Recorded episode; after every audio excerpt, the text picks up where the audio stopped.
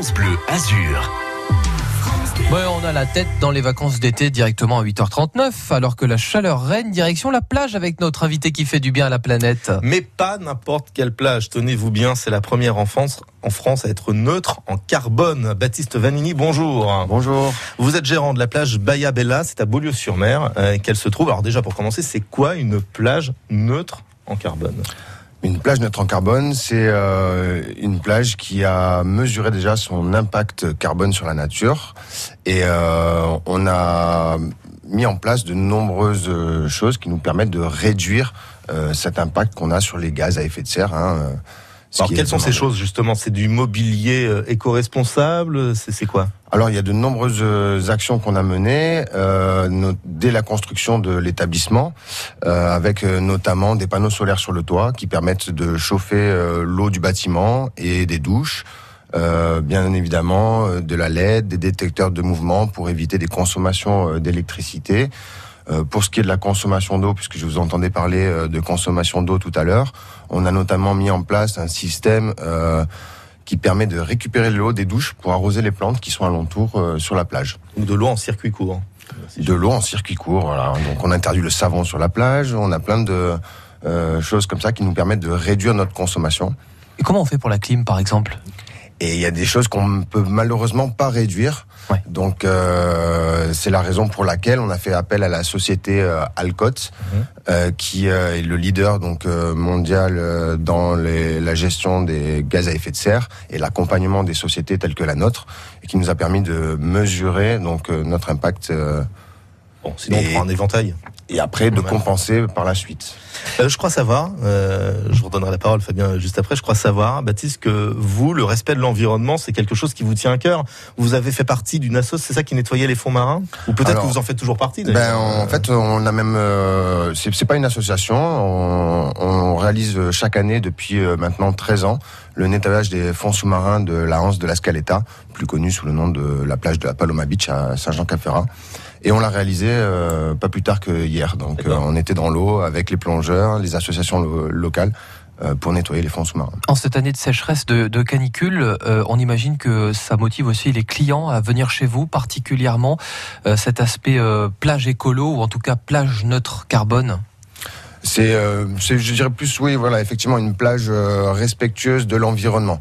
Ce qui, euh, de plus en plus, va être le cas pour euh, beaucoup de sociétés. Euh, je pense que ben, Monsieur Macron, qui a été réélu, a demandé à ce qu'à l'horizon de 2030, euh, beaucoup de sociétés soient neutres en carbone.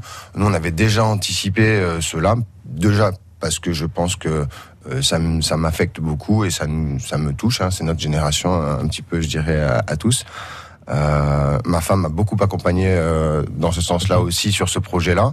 Euh, Mariana a- a- avait des idées, avait euh, aussi, bah, c'est elle qui a fait la décoration, donc elle a sourcé, vous me posiez la question tout à l'heure, le matériel euh, en France et en Europe pour éviter justement des déplacements euh, et Par cargo, tout ça. Exactement. Ça doit être un sacré sentiment de fierté d'être la première plage française neutre en carbone.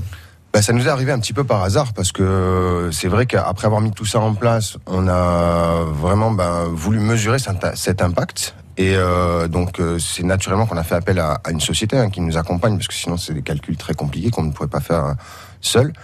Et, euh, et effectivement, ben, en cherchant un petit peu s'il y avait d'autres établissements de bain qui avaient fait la même chose euh, que nous, ben, on s'est aperçu que en fait on était le premier. Vous, par- vous parliez juste de l'impact euh, d'une plage.